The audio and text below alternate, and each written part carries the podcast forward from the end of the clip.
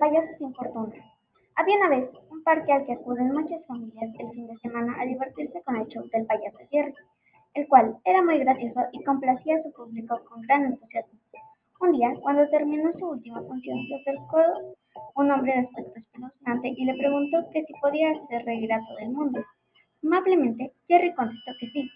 Entonces aquel hombre se asustó frente a él y lo retó a hacerlo reír no sin antes advertirle que si no lo lograba, se, apoderaría de su esencia un espíritu malvado que por años lo había poseído y se convertiría en el mismo hombre oscuro, triste y frustrado que tenía enfrente. El payaso aceptó de inmediato. Comenzó haciendo actos circenses, pero no lograba ver ningún cambio en aquel hombre. A continuación, realizó diversos actos de magia y aún no podía, no pasaba nada. Desesperado, comenzó a contar chistes y hacer muchas payasadas para hacerle reír. Sin embargo, todo fue en vano, pues Jerry empezaba a escuchar una voz en su cabeza que le decía, ya te tengo, Jerry, ya eres mío.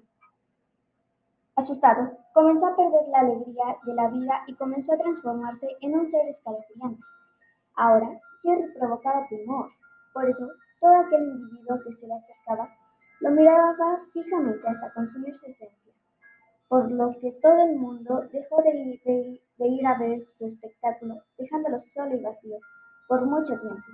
Sin embargo, un día un grupo de estudiantes, sin saber de nada de Jerry, se adentraron al parque a jugar fútbol y descansar de sus duras tareas.